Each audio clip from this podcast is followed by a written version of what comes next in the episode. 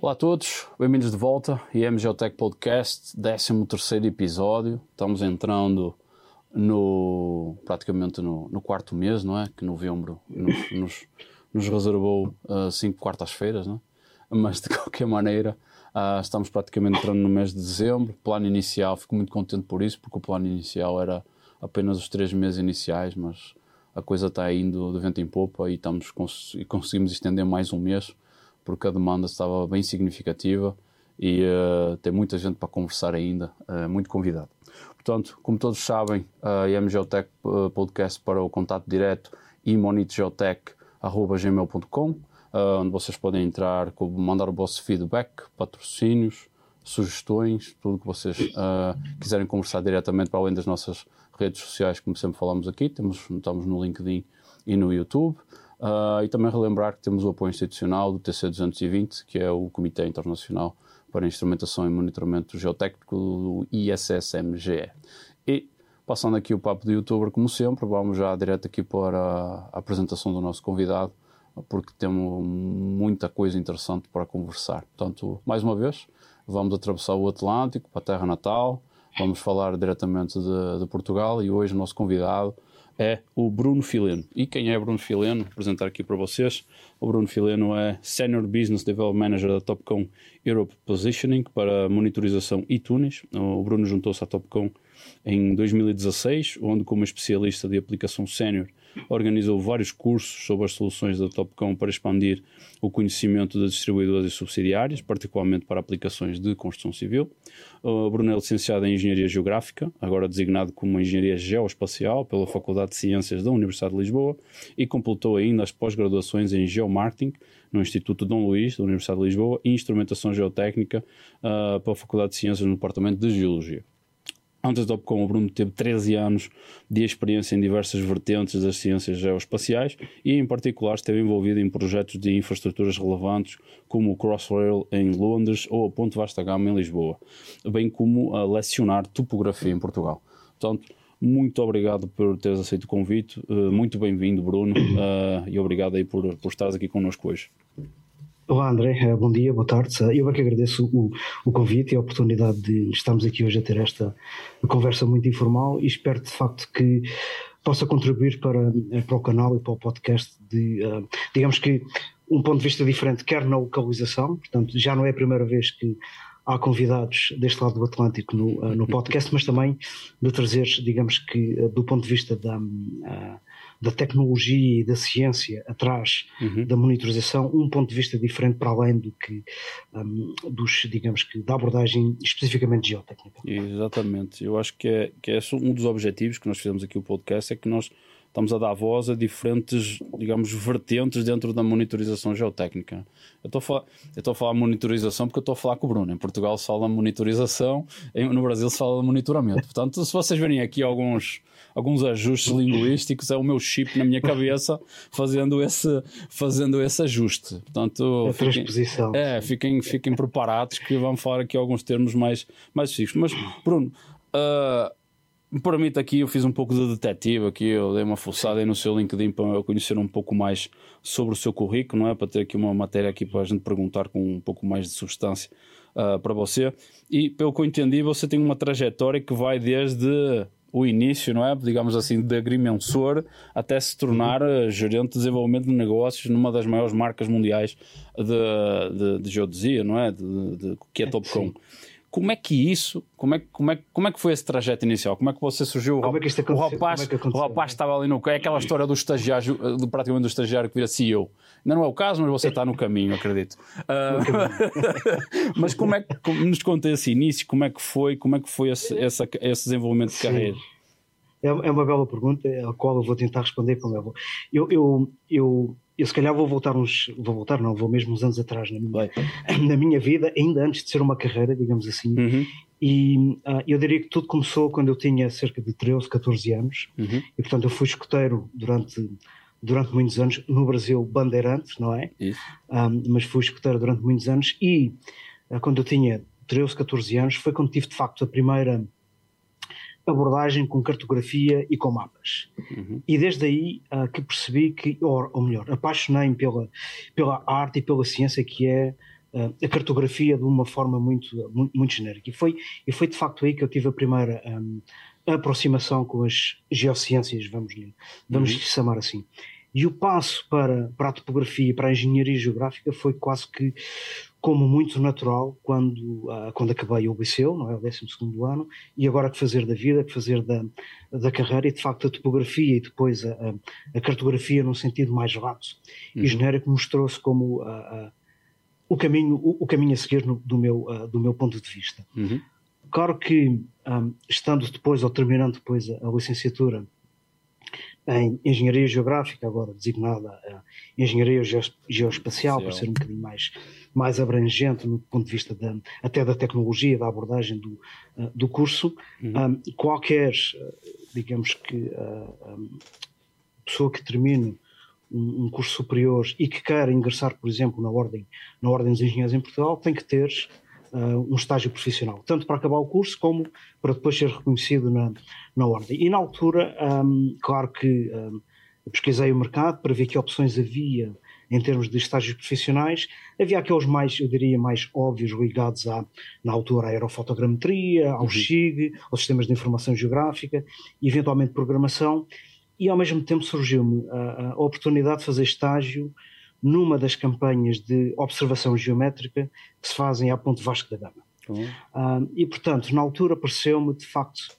o estágio, eu diria que ideal para fazer um, qualquer coisa diferente uh, e também, de alguma forma, para, para conseguir, uh, um, como direi, uh, distinguir e fazer qualquer coisa diferente dos, dos demais e dos, e dos restantes. E foi aí que eu tive o primeiro contacto com a. Um, com a monitorização. Foi de facto na, na Vasco da Gama, ainda como uh, estagiário da, da Faculdade de Ciências. Depois desse estágio, continuei diversos anos em, em Lisboa ou em Portugal, vamos dizer assim, uhum. sempre ligados, diretamente ligado à instrumentação e à, e à monitorização, ligado às grandes obras e aos grandes projetos que ainda existiam na altura uh, em Portugal, portanto, uh, e apesar de eu estar sempre centrado e a viver em Lisboa, uh, nós prestávamos, a empresa onde eu trabalhava na uhum. altura, prestava serviços pelo, pelo país inteiro e, portanto, tive a oportunidade de acompanhar projetos de uh, domínio atrás dos montes uhum. até ao Algarve e, portanto, tive estamos, essa abrangência. Estamos a falar da década de, década de 90 é, início, e início anos 2000. 2000, 2000 até 2011. Tá. Só, só para, Foi de facto. Nós só estamos aqui para localizar quando a gente fala quando você falou, enquanto nós ainda, ainda, tínhamos obras, para as pessoas entenderem que a década de para quem nos está a ouvir, uh, uh, quem, quem está a ouvir, Portugal teve várias obras de infraestrutura no, nos anos 90, não é?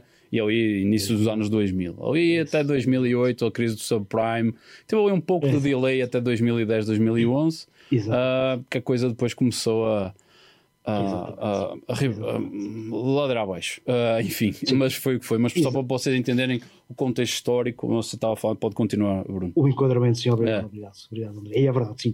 E de facto, até na realidade foi uh, até 2011 que uhum. tive múltiplos um, projetos, dezenas, eu até diria que mais do que uma centena de, de, obras e de projetos que estive, que estive envolvido durante essa dessa década. Uhum. Um, foi de facto em 2011, como o André estava aqui a, a, mencionar, ainda com um delay sobre o subprime dos Estados Unidos, que aconteceu em 2008, 2009, é, que teve uh, um grande impacto na, um, na economia portuguesa e, em particular, na, na construção e na, na, nos projetos de, de, infraestruturas, que me obrigou, a mim, como muitos outros uh, engenheiros, eu também. Como, André. Eu também. e mais alguns convidados que já apareceram aqui. No, já passaram aqui, neste, exatamente. Neste podcast. Um, fui obrigado a, a procurar um, outros caminhos para a minha carreira fora de, fora de Lisboa e fora de, e fora de Portugal. E foi quando, uh, de facto, e podemos dizer que eu iniciei uh, a minha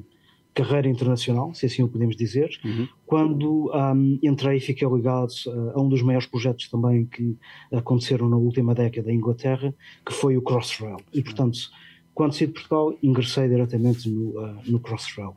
Um, o Crossrail, e se calhar para enquadrar um bocadinho a audiência, uhum. uh, foi de facto um grande projeto que aconteceu especificamente em Londres, e basicamente liga o oeste ao oeste de Londres, uhum. com uma nova linha de, de, de, comboio, metro, uhum. que vai servir uh, o aeroporto de Heathrow, uhum. passa pelo centro da cidade e move-se até este da, da cidade. E foi de facto o grande projeto de infraestrutura que aconteceu um, em Londres, onde, como estava a dizer, e tal como eu, havia dezenas, até, eu até diria centenas, de engenheiros que vieram tanto de Portugal como de Espanha. Sentiu-se neste projeto, em particular, uma forte presença de, uhum. da engenharia portuguesa e da engenharia, uh, da engenharia espanhola. Uhum.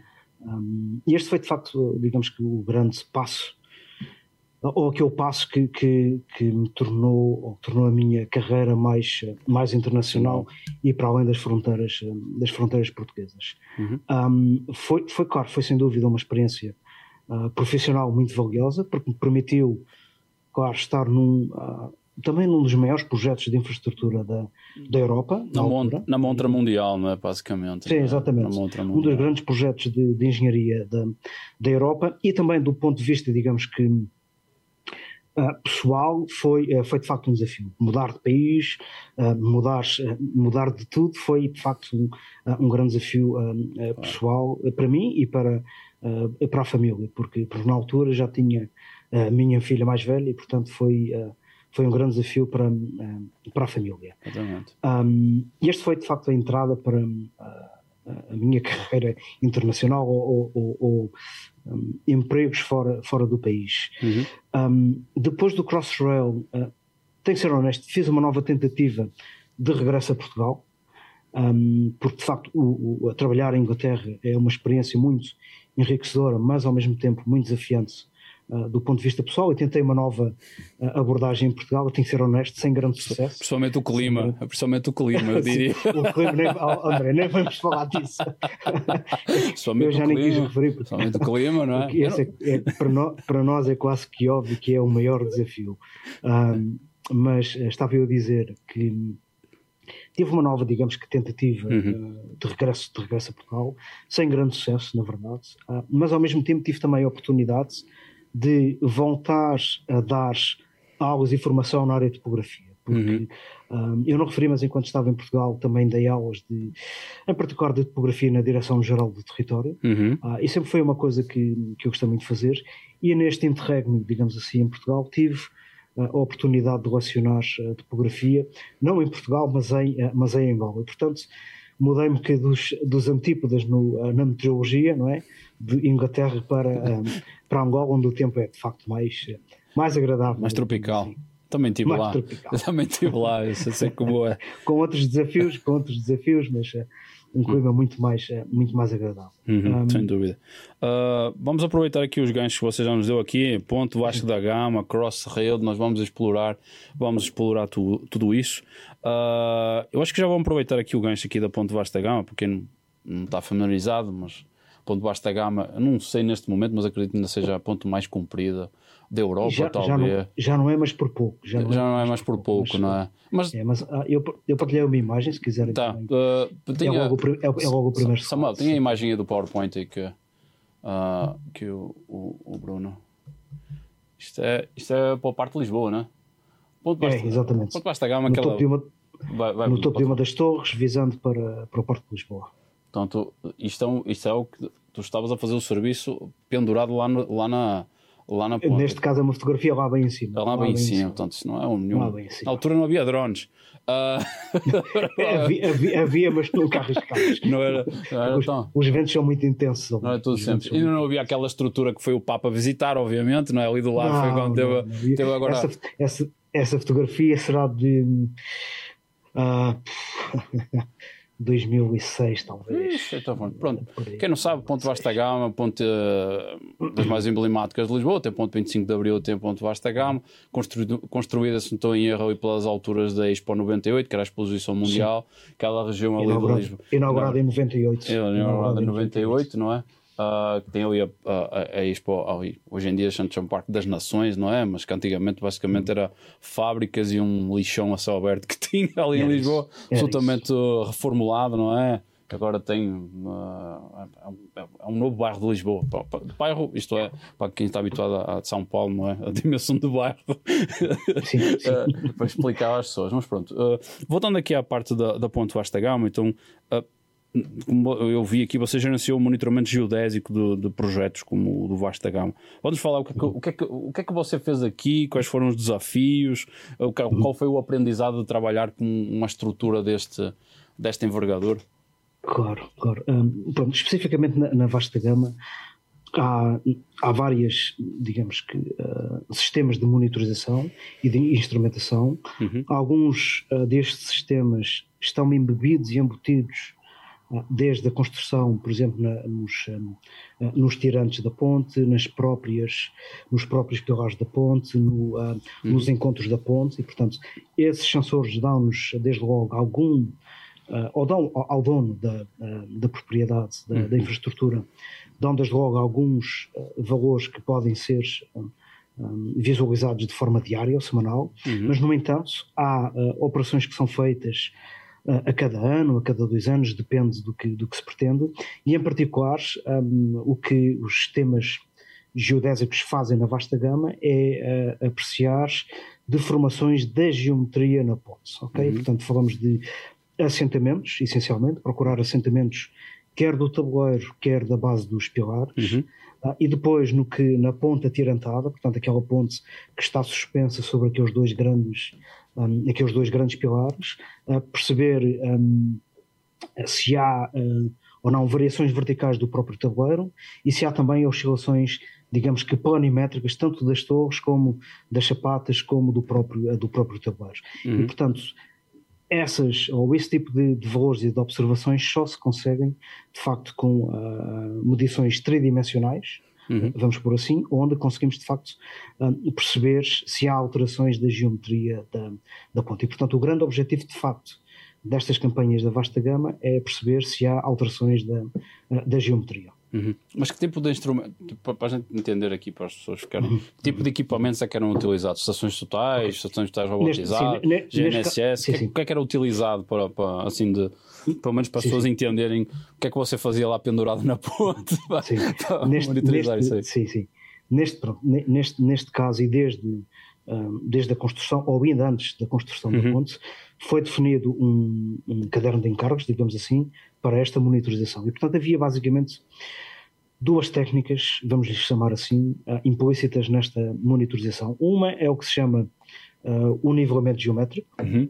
e, portanto, níveis são, um, bom, são níveis ópticos, digamos assim, naquele caso, níveis digitais de alta precisão, uh, onde as equipas de topografia percorriam uh, a ponte, desde Lisboa até, até Alcochete e voltar, e com isso um, comparar ou perceber se havia assentamentos da, da ponte. ponte. Esta operação demorava uh, semanas, meses, na realidade, uh, porque só se podia operar durante a noite, só se podia operar durante três ou quatro horas durante a noite, uh, e portanto eram, eram cerca de dois meses só para esta, para esta observação. E já, estava, já, estava constru, já estavas construída a ponte? Vocês construída iam, a ponte. Já estavas, isto é, porque quando estás a falar à noite era de madrugada que vocês iam, pelo, iam pela ponte e iam fazendo o nivelamento, uhum. tá? Okay. Exatamente, exatamente. Uhum. já construída, portanto, uhum. foi, criado, foi feita uma primeira, digamos que medição uhum. logo após a construção, uhum. para servir como referência, uh, e depois a cada ano, a cada dois anos, dependendo, uh, são feitas estas repetições das medições, ah. para perceber se há de facto estes uh, assentamentos. Essa era uma técnica que permite verificar basicamente assentamentos. Uhum. a outra técnica era então utilizando estações totais, e as estações totais eram essencialmente utilizadas para controlar um, o comportamento do, uh, do tabuleiro, o comportamento das torres e também uh, de alguns dos pilares, essencialmente os pilares que suportam um, a ponte atirantada. Uhum. E com, um, com a utilização das estações totais, para além de assentamentos, conseguimos então determinar movimentos tridimensionais. Então, isso para quem nos está a ouvir hoje, a gente está a ter aqui uma abordagem ligeiramente. Nós estamos um pouco mais na parte de monitorização estrutural, o que é, uh, muito relevante e é algo que é incontornável. É? Portanto, quando nós estamos a falar de monitoramento geotécnico, a gente tem interface com a estrutura, mas também muitas vezes o escopo do monitorização geotécnica entra a parte estrutural colocar os crecomitas, estações totais robotizadas, mas os princípios são em tudo similares, não é? Se bem que da parte de estruturas, depois nós podemos entrar um pouco mais na vibração e na dinâmica das estruturas, mas vamos deixar isso para outro episódio. Mas, para vocês entenderem uh, uh, o quão vasto é, é, é o escopo. E, e, e, quão complexo isso pode ser. E o Bruno está aqui falando, tem um horário que pode fazer a, monitorização, altíssima precisão. Uh, Ponto Vasta Gama tem que uh, 12 km. Quantos quilómetros é que é, Bruno? 14. 14. É, acho que é 12 no Rio e depois tem aquela parte ali nos encontros. Nos Mas, encontros, sim. Oh. Imagina vocês fazerem 14 km de, de nivelamento. Eu quando fazia nivelamento aqui em São Paulo com o pessoal aqui da obra, a gente puxar os pontos, imaginem 14 km, não é? Portanto, é para vocês entenderem a magnitude, a seriedade, a complexidade, a envergadura do que, do que está sendo aqui falado. Portanto, uhum. uh, dentro disto aqui, portanto, estamos a falar hum, década de 90, anos 2000, não é? Mas, por exemplo, se hoje fosses fazer o mesmo monitoramento com as novas tecnologias, eu acredito que seria mais rápido. Que novas tecnologias hoje tu terias à disposição que naquela época tu não tinhas, mas gostarias de ter tido? há, há, uma técnica ou uma tecnologia em particular que, eh, na realidade, nós fizemos até um teste eh, na altura, na vasta uhum. gama, que é a aplicação de, eh, de receptores GPS ou receptores GNSS, uhum. que, que no fundo vamos também dar posições tridimensionais mas com a vantagem de que um, instalamos o sensor, digamos assim, uhum. e o sensor vai recolher a informação um, por si próprio, sem, uh, digamos que, intervenção humana uhum. e sem um, grandes limitações no que uh, se concerne às condições meteorológicas. Porque, por exemplo, utilizar uma estação total ou um nível estão diretamente impactadas pelas condições meteorológicas. Uhum. Se chove, se está vento, se neva, uh, vai ter um impacto no equipamento e mesmo até nos, nos operadores. É? Uhum. Uh, no caso do, G, do GPS, uh, do GPS não. Na, na verdade, nós um, na altura fizemos um, um, teste com a, com a vasta gama, instalámos alguns destes receptores na, na ponte, mas acho que se calhar a tecnologia ainda era demasiado avançada para que, para o que o cliente estava disposto a, a, a receber a investir. E, e, a investir. A investir. E a investir. Uh, mas de facto, essa é uma, da uma das tecnologias que, um, que se tem desenvolvido uhum. um, para a aplicação específica da monitorização.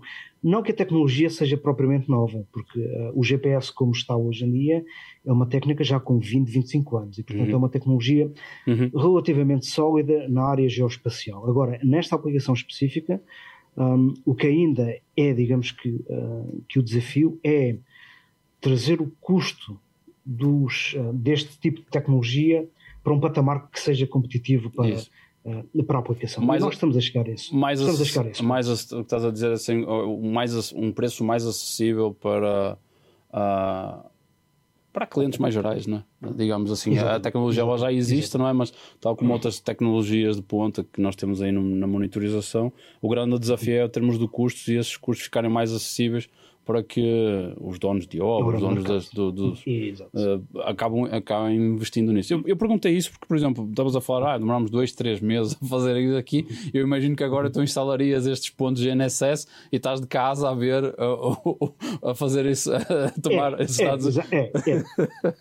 não tem, é, pronto, uma coisa não iria substituir a outra. Uhum mas em algumas das aplicações é de facto esse o caso, onde a ideia é uhum. instalar uhum. o sensor, como, ah, por exemplo, um piezómetro um, uh, eletrónico uhum. ou, ou, um inclinómetro automático, é? uhum. onde, uh, onde eu instalo o sensor uh, em campo uhum. um, e remotamente tenho acesso, tenho acesso aos dados. E, portanto, o princípio para a geodesia, digamos assim, é exatamente o mesmo: é instalar o sensor, claro, com a qualidade necessária uhum. para utilizar na aplicação, com a robustez também necessária para aguentar meses e anos uh, em obra, mas depois com a, a, a facilidade de, de ver e receber os dados uh, comodamente no meu escritório é? uh, e, e, e, evitar ao máximo uh, idas contínuas à obra, porque Sim. isso tem um custo, isso tem um custo. É e, o acesso que tu fazes é um acesso restrito de madrugada, não é? Portanto, isso não tem. Isso.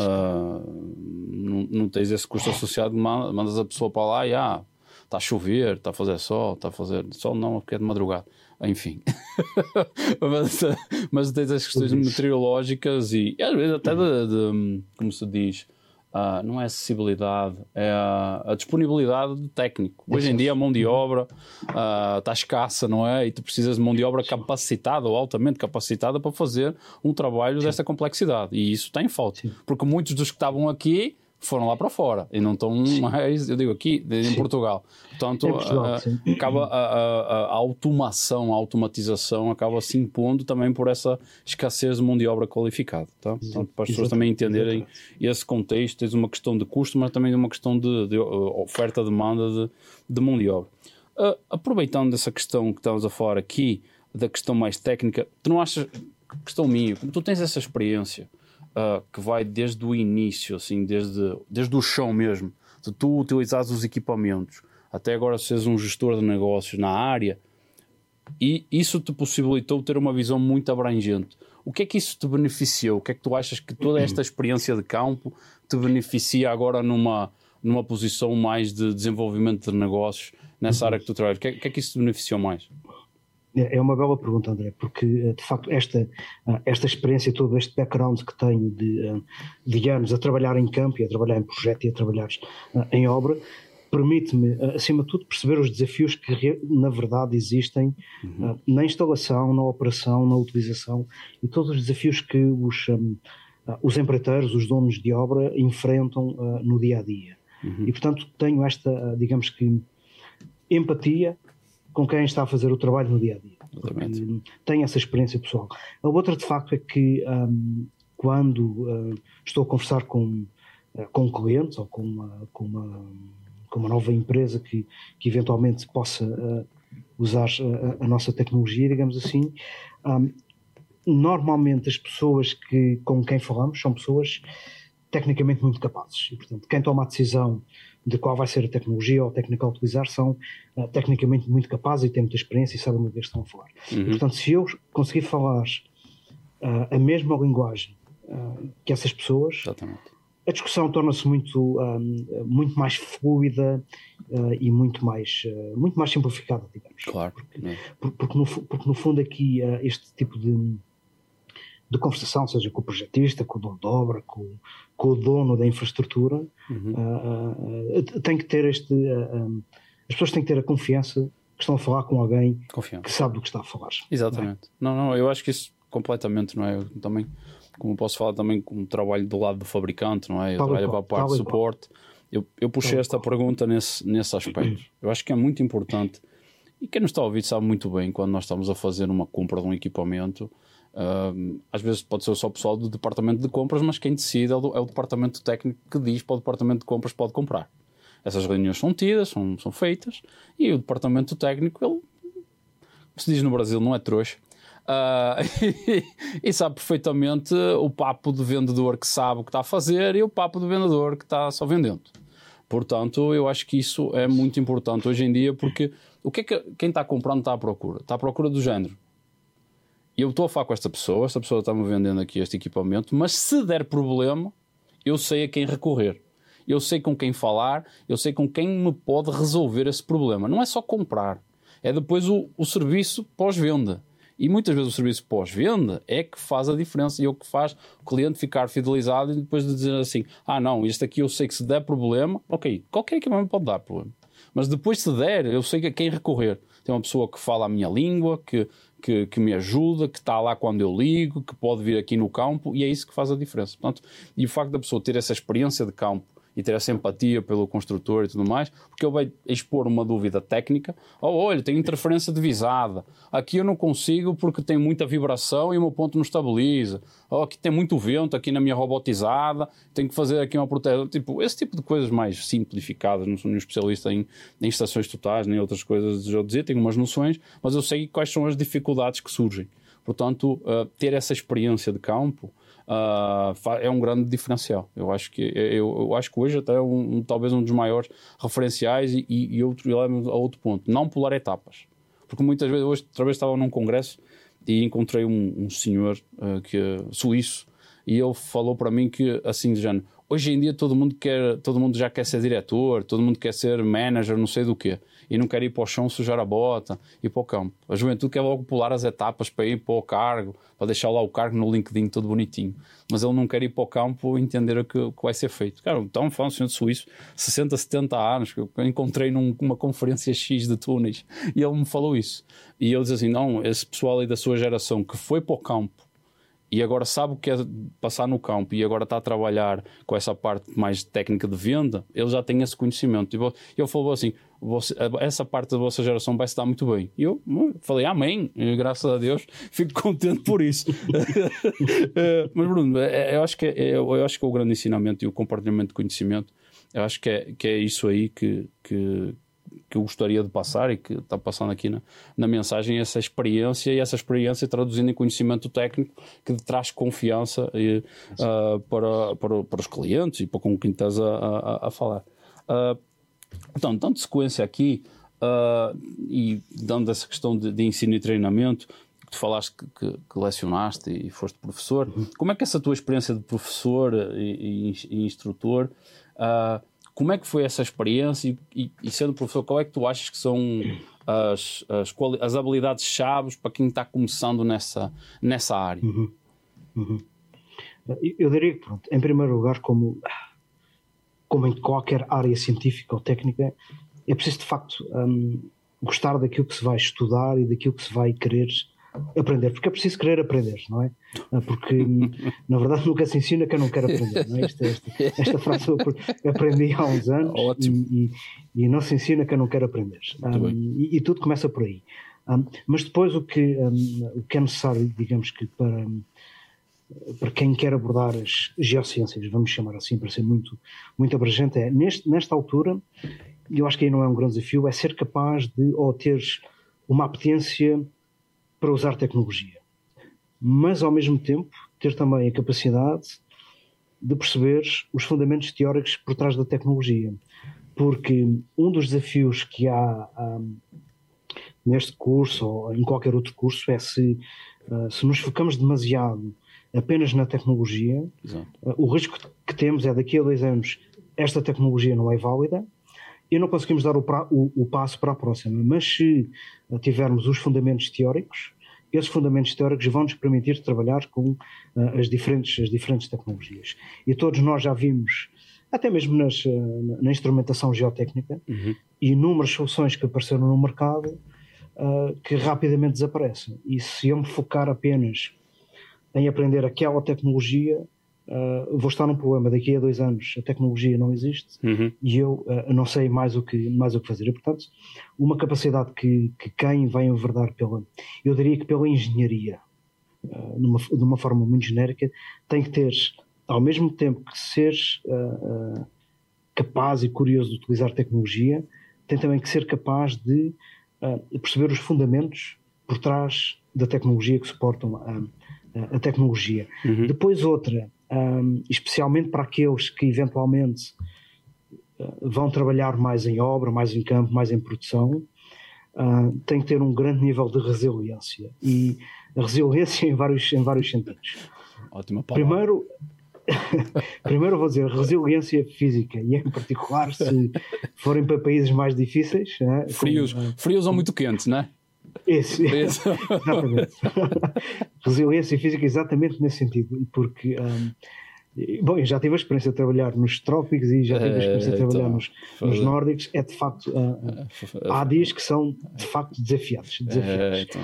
e, e, e, outra é. Um, isso, isso falámos em particular na, na, instrumentação, e eu aí acredito que mesmo uh, quem faça instrumentação geotécnica, acredito não, eu tenho a certeza que, que quem faz a instrumentação geotécnica tem os mesmos desafios, que é uh, ter uma capacidade de, um, digamos, se focar nas tarefas que tem que fazer, sem vacilar das pressões que vêm do lado e que vêm de cima. E aqui o vacilar é um, fazer os reportes com, quando é suposto, como é suposto e sem uh, um, vacilar estas pressões que vão acontecer uhum. para, para apressar resultados, para apressar uh, relatórios Sim. e para apressar isso tudo. Portanto, todas as coisas têm que ter o, o, seu tempo e quem está nesta, nesta área de trabalho tem que ter esta capacidade de uh, se focar no seu trabalho e ser resiliente neste, neste ponto de vista. Exatamente. Um, e, e, depois um, eu diria também que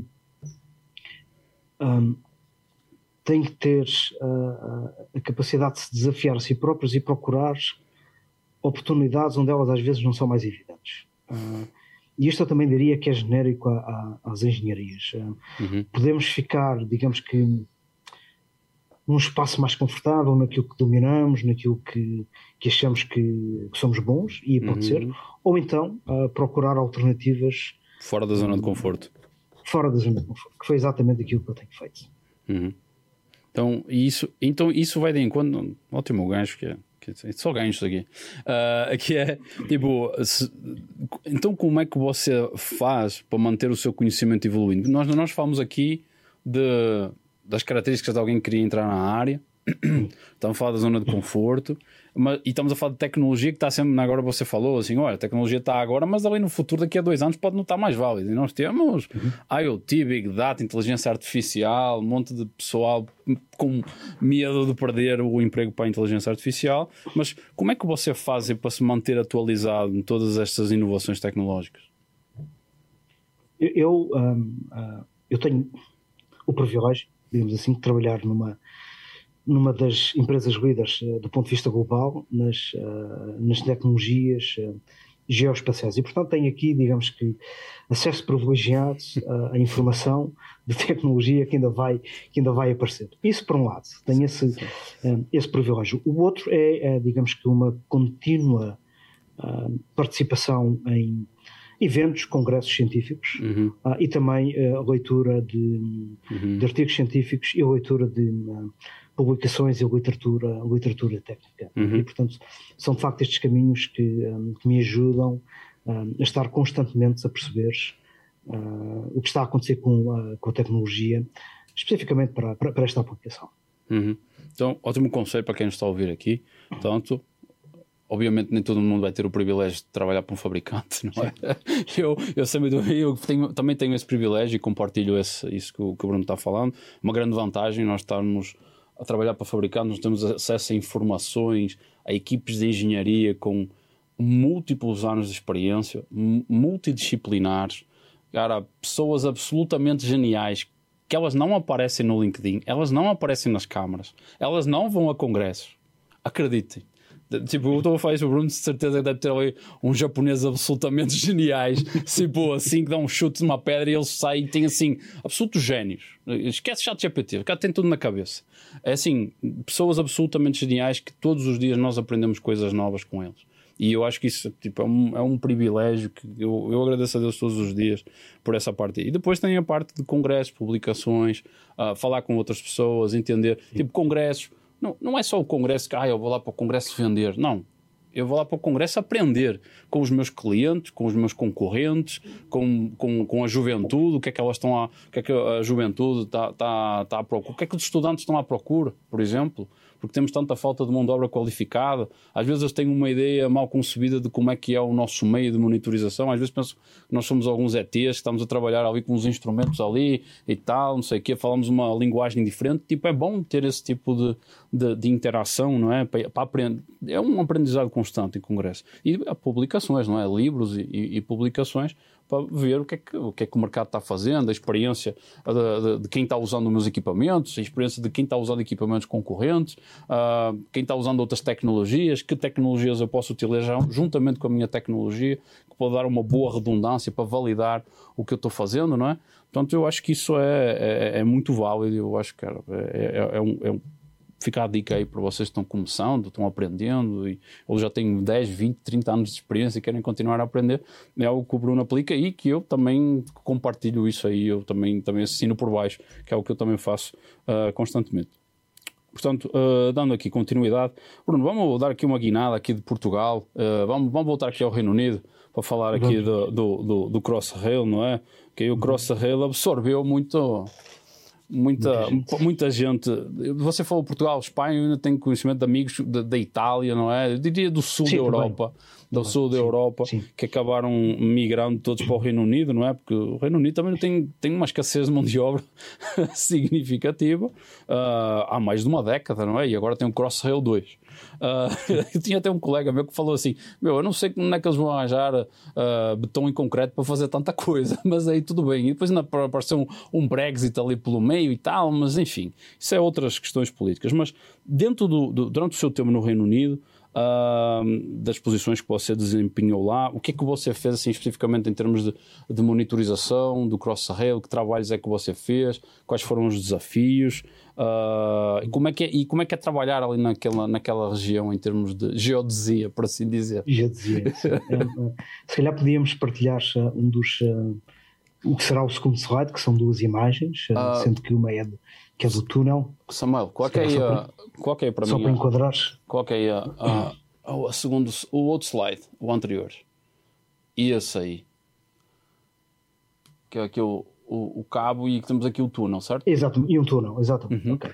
Um, esta é apenas uma pequena ilustração de, digamos que, alguns dos, uh, dos desafios e das tarefas que, uh, que, foram desenvolvidas em Inglaterra. Obviamente que o meu, a minha uh, função no Crossrail, especificamente, uh, era, uh, no fundo, trabalhar em conjunto numa equipa multidisciplinar, e, portanto, a equipa era composta por, por pessoas, digamos, com competências na, na, na geodesia, na topografia, digamos uhum, assim. Uhum. tínhamos também geólogos, tínhamos engenheiros geotécnicos, um, que em conjunto agregávamos os dados dos diferentes tipos de sensores um, para perceber uh, o comportamento do túnel que estava, uhum. uh, que estava a ser feito. E, portanto, esta análise era feita uh, de forma mais do que diária, por cada, no fundo, por cada avanço que se fazia, um, tinha que se fazer uma análise do comportamento da, da estrutura. E, portanto, este é o exemplo, e o Crossrail foi,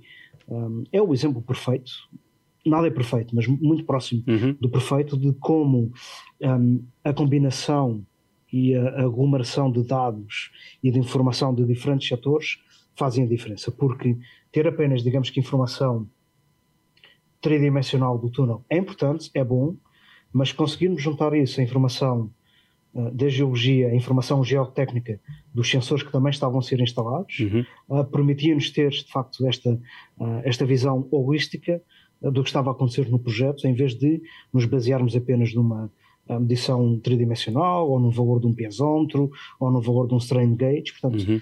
tudo, tudo em conjunto permitia-nos então fazer esta avaliação uhum. do comportamento da estrutura e tomar decisões de forma rápida, mas também de forma segura e eficaz. Uhum. E, e, no fundo, uh, foi esta, de facto, um, uh, uma das grandes, eu diria, lições uh, que tirei do Crossrail. Portanto, uhum. esta sinergia entre as várias disciplinas eh, fazem de facto uma grande, uma grande diferença. Uhum. A integração que estás a falar aqui é a integração e a redundância. A integração, a integração de, das, das, diferentes, tipos, diferentes tipos de instrumentos, não é?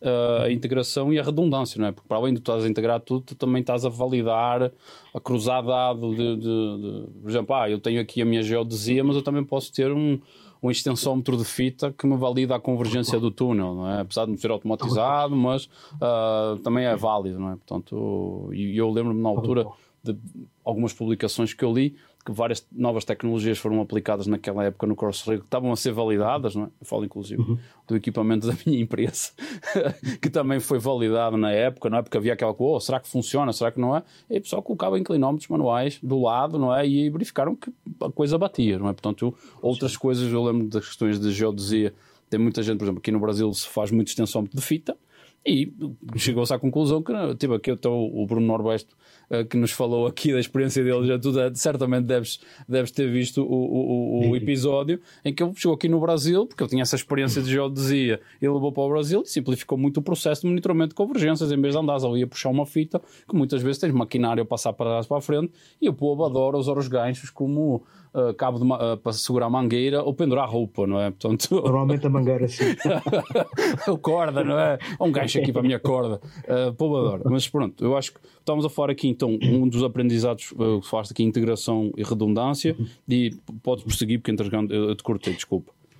Não, não há problema, não há problema nenhum. Uh, e outra das questões, de facto, e já na altura se sentia, uh, e, e continua-se a sentir, uh, e em particular em Inglaterra, é de facto um, a escassez de, uh, de pessoal qualificado. Uh, de uma forma geral, um, não há engenheiros suficientes em Inglaterra, seja de geodesia, seja de geotecnia, geólogos, engenheiros civis. Um, esse desafio havia no Crossrail uh, e esse desafio continua-se a sentir ainda mais agora depois do Brexit. A Inglaterra está de facto com. Bom, tem um grande projeto. Há de facto ainda uh, em projeto o Crossrail 2, True. esse vai fazer norte a sul, esse ainda está no papel, uh, mas há um projeto que está a acontecer, que é o HS2, que é o, o comboio de alta velocidade que vai ligar Londres né? a, Manchester. Um, entretanto, esse projeto está digamos que em stand-by, portanto, houve uh, o, o, governo inglês agora há cerca de um mês um decidiu pôr o projeto em pausa, em pausa digamos é? assim, uhum. em pausa a, a, parte mais a norte do projeto, Sim. todo o lote que está a sul vai continuar. Uh, a mim parece-me que nesta altura é apenas uma jogada política mais do que mais do que técnica, mas pronto, é de facto um grande projeto uhum. que está a acontecer, mas uh, com o mesmo desafio, a falta de, um, de pessoal qualificado o que, e já aqui falamos, um, vai, de certa forma, obrigar a indústria da construção a optar por sistemas automatizados. Um, e há depois aquela grande questão: bom, mas se eu ponho um sistema automatizado, vou tirar o trabalho a alguém é uma falsa questão, porque Isso. na realidade não há ninguém para fazer este trabalho.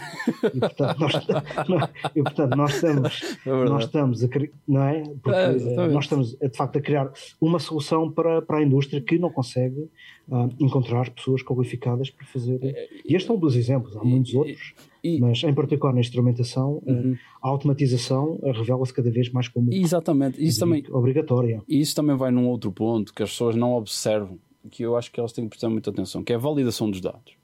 Continua-se a achar a tecnologia como a solução das coisas e ela vai validar por ela própria. A validação dos dados, independentemente das evoluções de inteligências artificiais e tudo mais, ela continua sendo lá. Portanto, as pessoas têm que ter assim, ah não, mas uh, eu, eu, lembro de estar a ver uma a questão da indústria dos drones em que, eh, inclusive militares, eu não sei eu estava a ler um livro acerca disso, em que ah, não vai tirar o emprego de não sei de quantas pessoas. Cara, mas para pôr o drone para funcionar vai preciso de umas 12 pessoas ou mais, tipo, para pôr para funcionar toda a tecnologia. Ok, estamos a falar se calhar de uma qualificação maior ainda. Eu acho que o grande desafio se coloca é na, quem não tem essas qualificações, ela vai ter que dar um pulo nessas qualificações, vai ter que se requalificar ainda mais para continuar no mercado de trabalho. Mas vai continuar a ter trabalho. Os trabalhos é que vão ser aquelas tarefas mais corriqueiras, elas vão provavelmente deixar de existir. Mas não, não vai deixar de haver emprego. Agora a questão é que são outros tipo. É isso que estavas a falar. É tu tens que pensar fora da zona de conforto. E, e as pessoas dizem, ah não, a tecnologia vai, ah, a minha estação robotizada, ela vai estar aqui a girar, vu, vu, vu, vu. Não significa que não tenha erro, não é? Não significa que tu tenhas de fazer umas correções, que tenhas de ter um olho experiente, assim, pô, está aqui alguma coisa que está, está errada. E, e o olho humano continua sendo necessário para isso. Portanto, eu acho que, ok, tens uma falta de demanda de mão de obra, mas ela continua a ser, nem ok, nem que substitua para a automatização, mas mesmo assim a validação dos sistemas automatizados continua sendo humana, não é? Portanto, Sem dúvida, André. Eu, eu, eu aqui, como digo, que a automatização vai uh, resolver um problema que é não ter pessoal uh, com capacidade técnica, digamos assim, uhum. e com conhecimentos técnicos para ir à obra, instalar os, os equipamentos, instalar os sensores um, e criar todo uh, este setup uh, em obra, porque na realidade um, a interpretação dos dados e a análise dos dados vai ter sempre que passar um, por um engenheiro geólogo, um geotécnico, um engenheiro civil, se for, por exemplo, uma, uma estrutura, não é? Portanto, uh, eu, quando, eu quando falo da, da automatização, é a automatização daquelas tarefas mais uh, recorrentes, não é? Uhum. Medição de um piezómetro, medição de um inclinómetro, não é? Portanto, podemos automatizar isso, mas a análise desses dados, em conjunto com outros Exatamente. dados, uhum. tem que ser feita por uma pessoa com, uh, com uh, capacidades técnicas e científicas. Exatamente. Então, isso aí não há dúvida. É, isso aí não vai ter como não vai ter como contornar nos próximos anos. Por muito que a inteligência artificial. Eu posso estar aqui enganado, a Skynet toma conta do negócio.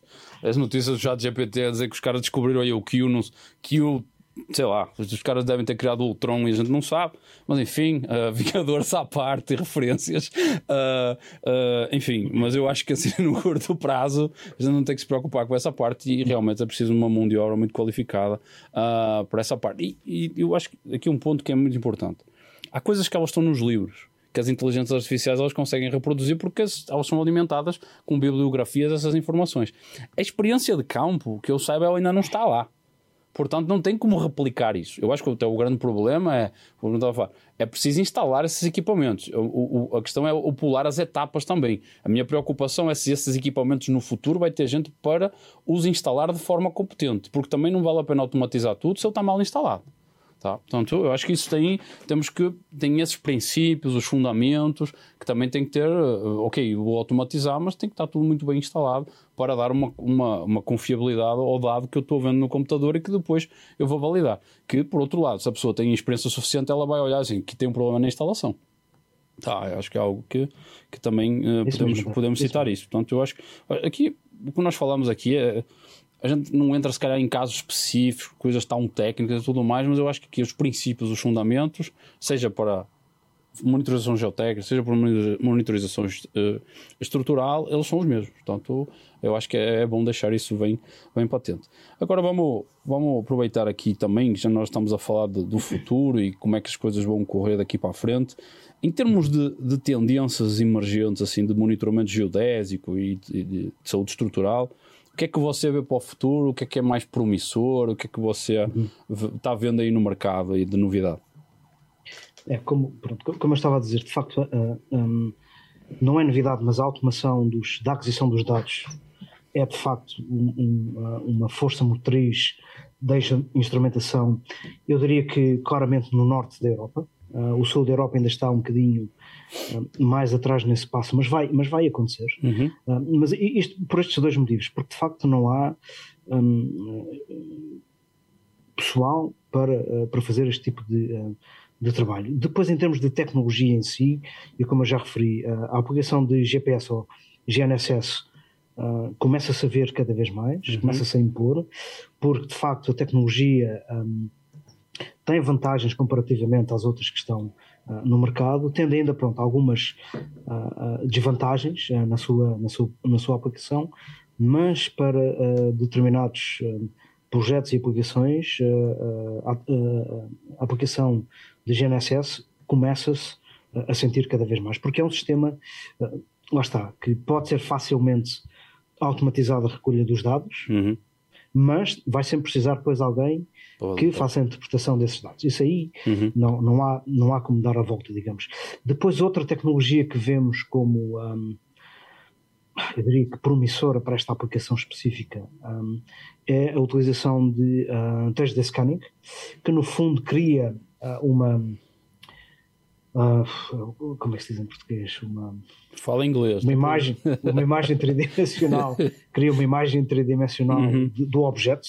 Pode uhum. ser um talude, pode ser um túnel, pode ser um, um edifício, pode ser uma ponte. Uhum. Um, ah, e com, digamos que, a, a, a, criação repetitiva de imagens uhum. dessa superfície, conseguimos comparar as várias superfícies e com uh, um detalhe uh, bastante elevado conseguimos perceber se há assentamentos, se há deslocamentos de grandes massas uhum. e, uh, e, por, uh, e por aí fora. E, portanto, uh, essa é também uma tecnologia que ten, tendencialmente um, irá crescer. Depois, outra uhum. Uhum.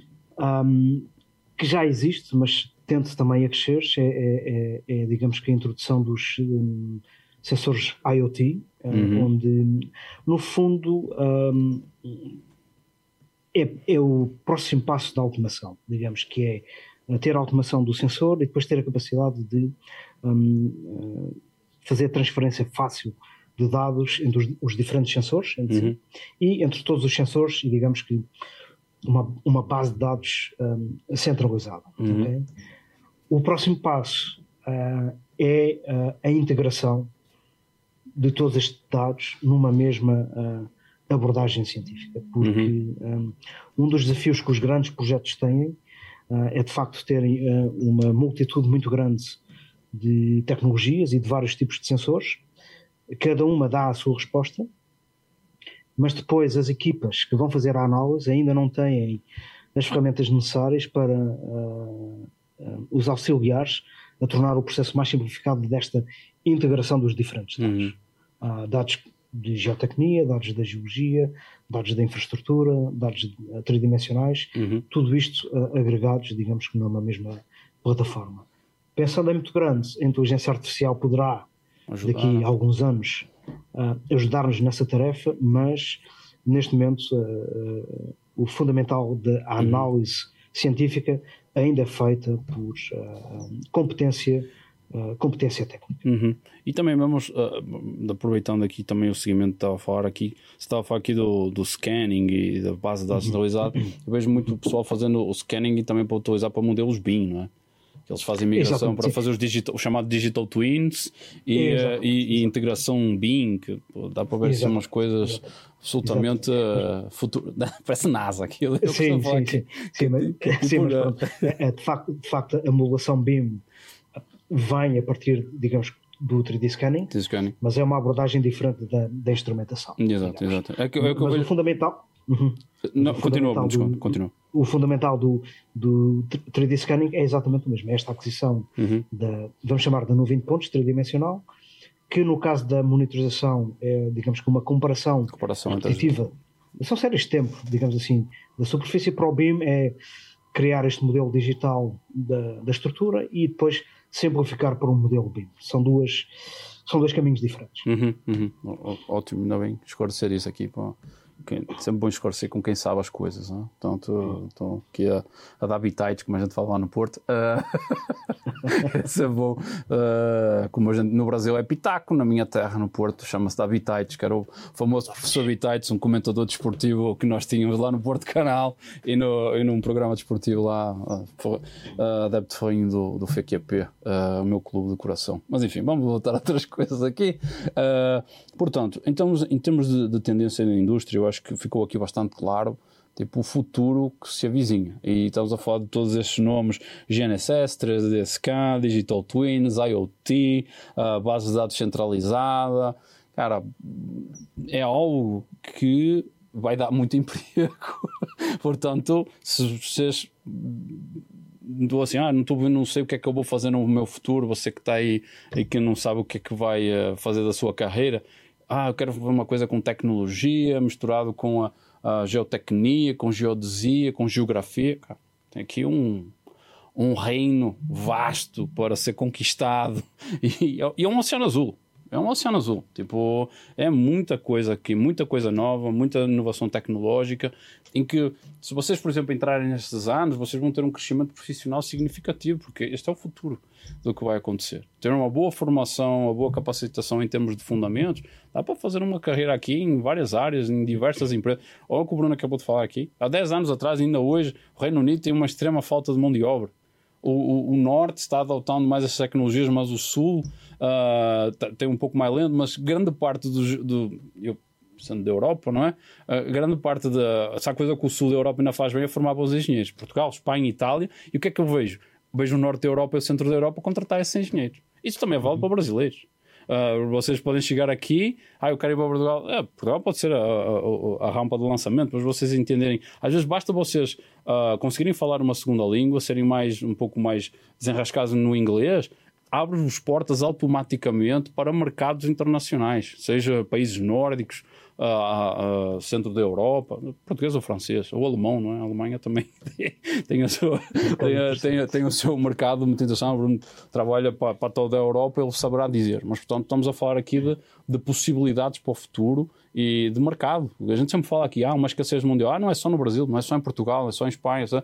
Cara, é, é, é, geral, é geral. Portanto, eu acho que fica aqui a, a ideia uh, que tem um vasto mercado para ser explorado e, e que carreiras podem se formar a partir daí, tá? Portanto, uh, quanto tempo temos aqui, pessoal? Só para eu 58 minutos. Não, vamos, vamos lá, Bruno. Vamos aqui para as partes finais. Aqui a gente consegue esticar aqui mais uns 5, 10 minutinhos uh, para finalizar. Portanto, vamos aqui para, para os nossos finalmente, aqui para, para as nossas perguntas finais. Uh, assim, do que, nós falamos da sua carreira, assim, olhando para trás, uh, que conselho é que você daria aos, aos, aos jovens profissionais que, que querem começar nesta área de, de, de, geodesia ou até no desenvolvimento no Business Development Manager para chegar como você chegou ao nível europeu. Uh, como é, que conselho é que você daria?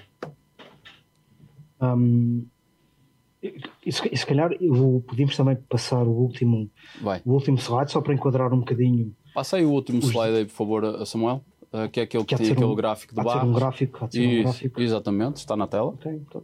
Este, este é um gráfico um, retirado muito recentemente de um artigo da revista da Ordem dos Engenheiros Portuguesa. Uh, fala uhum. especificamente de engenharia civil, uhum. mas é um retrato uh, muito fidedigno do que tem acontecido um, no ensino da engenharia em geral em Portugal. E, portanto, nota-se uma quebra significativa, uh, dramática até, um, ali no. Um, não se, pois não se vê muito bem na. Não, não, não, não. Na, então continua. Não, na eu, imagem. Eu estava à procura do meu ano, 2010, Pronto, é dos okay. últimos 15 anos. Exatamente. E portanto, há de facto ali uma diminuição dramática que está diretamente associada com a, a crise uh, que houve na construção uhum. uh, na, no mercado e desde aí que as engenharias não conseguiram recuperar Mais, alunos. E é claro, e é claro. E portanto, o que eu quero dizer com isto é um, o mercado e a indústria, digamos assim, da construção, onde a instrumentação está diretamente relacionada, o mercado continua a crescer.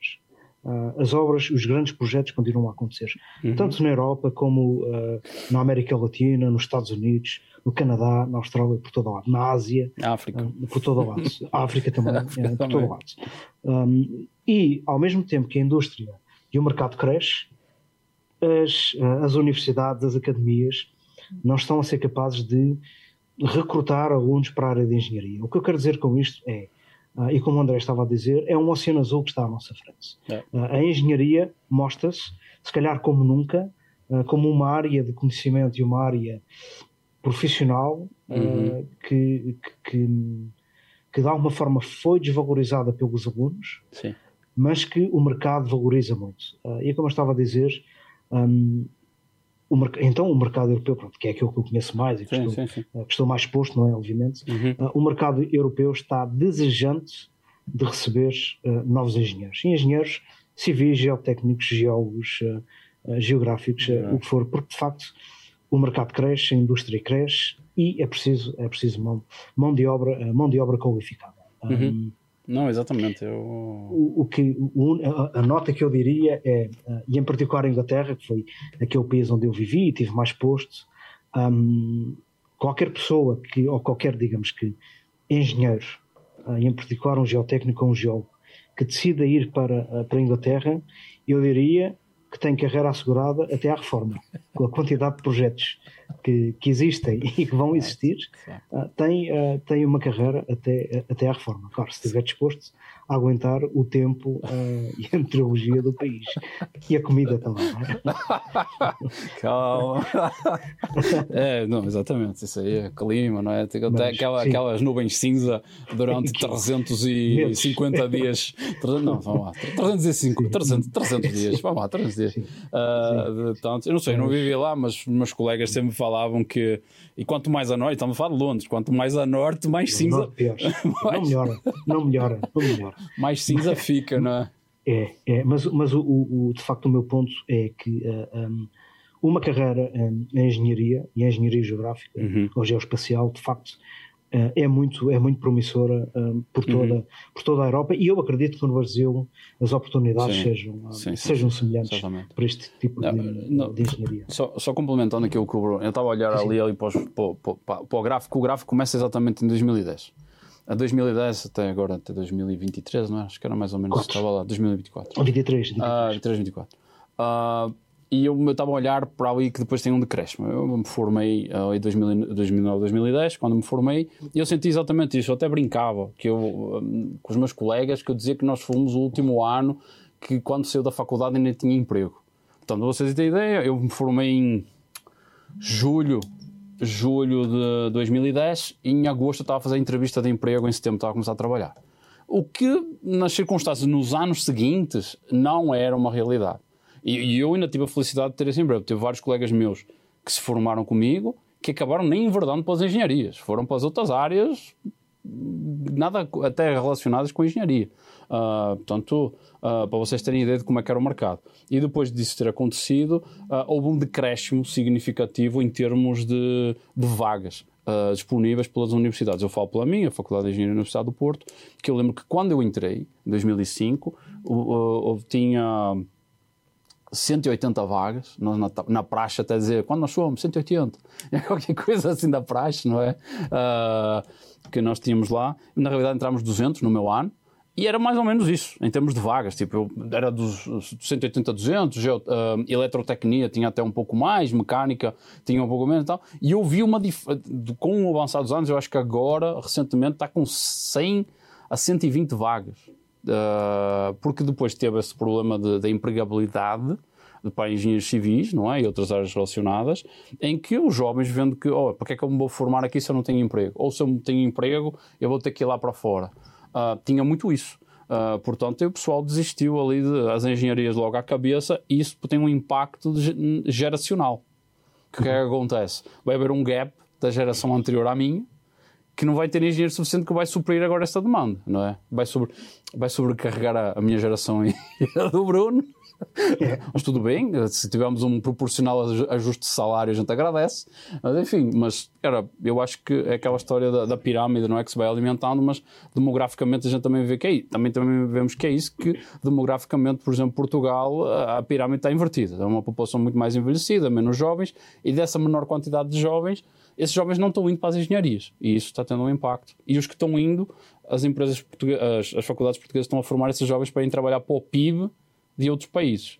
Isso fica aí, pois, nossos políticos, não é? Que ficam ouvindo aí as histórias e fazem as campanhas do regressa para Portugal e tudo mais, mas eu acho que falta entender o que é que essas gerações pensam. Fica a dica, não é? Porque vai ter eleições agora brevemente eh, e eu, como imigrante, e o Bruno também, que trabalha lá fora e sabe o que custa estar lá fora longe das famílias, uh, sabe o que custa ser imigrante, não é? Portanto, a gente tem as nossas vantagens, mas também uh, custa estar aqui fora e, e, e, e, falta aniversários, falta casamentos, falta uma série de eventos familiares que nós poderíamos estar presentes e nós não estamos por uh, essas magníficas políticas que têm sido feitas. Enfim, crítica política à parte. Uh, Bruno, uh, uma última pergunta aqui. Uh, em termos de, de, de, de, experiências e projetos particulares, teve alguns que, para além daqueles que você falou, que, que você achou que foram muito impactantes e foram realmente um diferencial na, na sua carreira hoje em dia, ou que você está trabalhando agora? Sim, sim. Eu, eu, diria que, de facto, o, o momento-chave foi a minha ida para o Crossrail em 2013. Uhum Uhum. De facto, foi o momento que, um, que fez virar a minha carreira, no fundo, que uh, foi o primeiro projeto um, e o primeiro emprego, né, na, na, verdade, uhum. fora de Portugal, e foi a partir daí que depois consegui construir, um, digamos que toda esta carreira, a partir desse simples momento que foi decidir um, procurar uma solução uh, fora do meu país. Uhum. De facto, esse foi, foi o momento mais marcante, eu diria assim, da minha da minha carreira. Uhum. Então, uh... Não, eu, eu, diria que o projeto sim foi muito relevante, o uhum. Crossrail é de facto um projeto muito relevante, mas foi de facto a decisão um, a decisão tomada de mudar, um, procurar outras latitudes, de mudar. Exatamente. Acho, acho que esse é o, acho que aqui é o grande conselho que fica. Eu também chamei o Bruno, desde que eu formei aqui o podcast, vou-vos contar aqui uma história curiosa. Quando eu fiz fazer o convite ao Bruno, ah, eu ia fazer o convite ao Bruno e o Bruno mandou uma mensagem nesse mesmo dia. Se vocês acreditam no destino ou alguma coisa do género, quando nós estávamos combinados aqui, o, Bruno já estava na minha lista de pessoas que eu gostaria de chamar aqui para o podcast. Uh, porque uma das coisas que eu também faço aqui, que eu quero mostrar, sendo brasileiro, sendo português, falando língua portuguesa, é a trajetória que portugueses ou brasileiros conseguem fazer lá fora. Carreiras impactantes. Que depois de tomarem a decisão de ir lá para fora, mostrar que é possível. Mostrar que é possível dar certo. E dá, porque nós temos uma ótima. A coisa que em Portugal ainda faz bem é formar bons engenheiros, bons profissionais. E nós chegamos lá fora, assim, cara, o americano não é tão, não é assim tão bom. O japonês, não, talvez o japonês seja. Uh, tipo, ou o japonês, ou o alemão, a gente começa a ver que, pô, nós temos uma boa formação. E eu, sendo resiliente, estudando, trabalhando, e é uma coisa que nós temos que é essa capacidade de trabalho e de dedicação, que eu acho que nós temos até um pouco mais que outros povos, por causa desse, dessa coisa de português e também brasileiro trabalhar até o burnout, que tem obviamente os seus malefícios, mas também essa dedicação ao trabalho nos faz uh, ultrapassar barreiras, sair da nossa zona de conforto e também a nossa capacidade de nos adaptarmos lá fora essa capacidade de adaptação que nós temos a adaptar-nos a outras culturas, eu acho que também é um, é um grande diferencial e acho que isso é muito apreciado lá fora e por isso é que nós depois nos tornamos profissionais com destaque. Uh, e eu acho que isso é, é, é, algo que eu também queria destacar aqui e agradecer imenso ao Bruno por ter aceito o, o nosso convite, eu, que eu quero trazer eu aqui também de de portugueses que vão lá para fora, dão cartas, têm estas posições de, de destaque aqui, uh, Business Development Manager para a Europa. Ora, entendes? Não tem para a Europa, para os Estados Unidos, para a África, para a América Latina, pessoas que podem nos dar uma, umas perspectivas de como foi a sua experiência, eh, como é que elas chegaram lá, quais foram os passos, uh, e eu acho que partilhar isso, eu acho que é, de, é, é, muito bom para vocês entenderem o que é que é preciso para ter uma carreira de sucesso, para chegar lá, o trabalho que dá, os sacrifícios que, que são necessários, não é? Porque não é só dizer, ah, olha, eu decidi mudar para Londres. Às vezes as pessoas pensam assim, ah, é pegar o avião aqui de Portugal, vai para Londres, são duas horas e meia de avião, cara. Para quem mora no Brasil, duas horas e meia de avião não é muita coisa, continua no mesmo país. Para nós, cara, é, é outra língua, é outra cultura, é outro clima, é, é outra moeda. Portanto, são coisas absolutamente diferentes e eu gosto e, e, e, fico muito contente por, por o, Bruno estar aqui a dar este testemunho, não é? E, e, contribuir para isso e falar que realmente a decisão que mudou a carreira dele foi esta mudança, não é? E são essas decisões que levam leva a nossa vida para a frente e leva também a, a, instrumentação e monitoramento geotécnico, porque são os profissionais, são as pessoas que levam o setor para a frente. Se não tivermos pessoas qualificadas e com vontade de sair da sua zona de conforto, eh, que realmente amam o, o, o, às vezes é aquela questão de gostar de negócio e gostar do negócio. São coisas distintas, não é? Sim. de negócio, no caso do Bruno, eu tenho gostado das duas, porque ele é business development Eu tenho gostado das duas. Então, mas pronto, finalizando aqui, Bruno, cara, muito obrigado aí pela, pelo teu, pela, pela tua presença aqui, pelo teu contributo uh, maravilhoso, cara. Foi muito, foi muito, gostei muito aqui da, da, desta, deste episódio aqui, cara. Eu aqui é agradeço, André, uma vez mais pelo, uh, pelo convite, e como estavas a dizer, pela coincidência do convite, calhar, uh, no fundo, no, no mesmo dia, e, e, e, de facto quero uma vez mais dar os, os parabéns uh, ao, um, ao podcast. É de facto uma, um, uma oportunidade única para quem já está na indústria e para quem quer ingressar na indústria perceber uhum. um, todos os desafios, mas também todas as oportunidades que estão uh, pela frente uhum. um, e uma vez mais quero agradecer o convite e a oportunidade de uh, ter estado aqui hoje uh, a fazer uma conversa como estas em, em português, que no fundo tem muito, muito, pouca oportun, muito poucas oportunidades de, uh, é. de fazer este tipo de eventos em, em, em português, porque na maioria são sempre em inglês. Em inglês, não é? Não é? inglês, sim. Então, muito obrigado. Eu acho que entramos aqui no, na nossa despedida. Uh, pessoal, Obrigado aí pela, pela, vossa, pela vossa audiência. Estamos aqui a chegar ao fim. Uh, como sempre falo, uh, vocês podem seguir no, no YouTube, subscrevam o canal. Neste momento estamos com 350 e poucos seguidores. Estamos com quase 900 no, no LinkedIn, portanto, já sabem. Uh, quem está no LinkedIn segue o YouTube, quem está no YouTube segue o LinkedIn. Portanto, vamos contribuir aqui para, para a evolução aqui do canal e para ajudar aqui na numa segunda temporada, não é? Está sendo planejada e temos aí grandes projetos. Uh, se nos quiserem entrar em contato direto, temos o e-mail imonitgeotec.gmail.com e um muito obrigado. Obrigado pela vossa audiência, obrigado por tudo e até à próxima. Um abraço.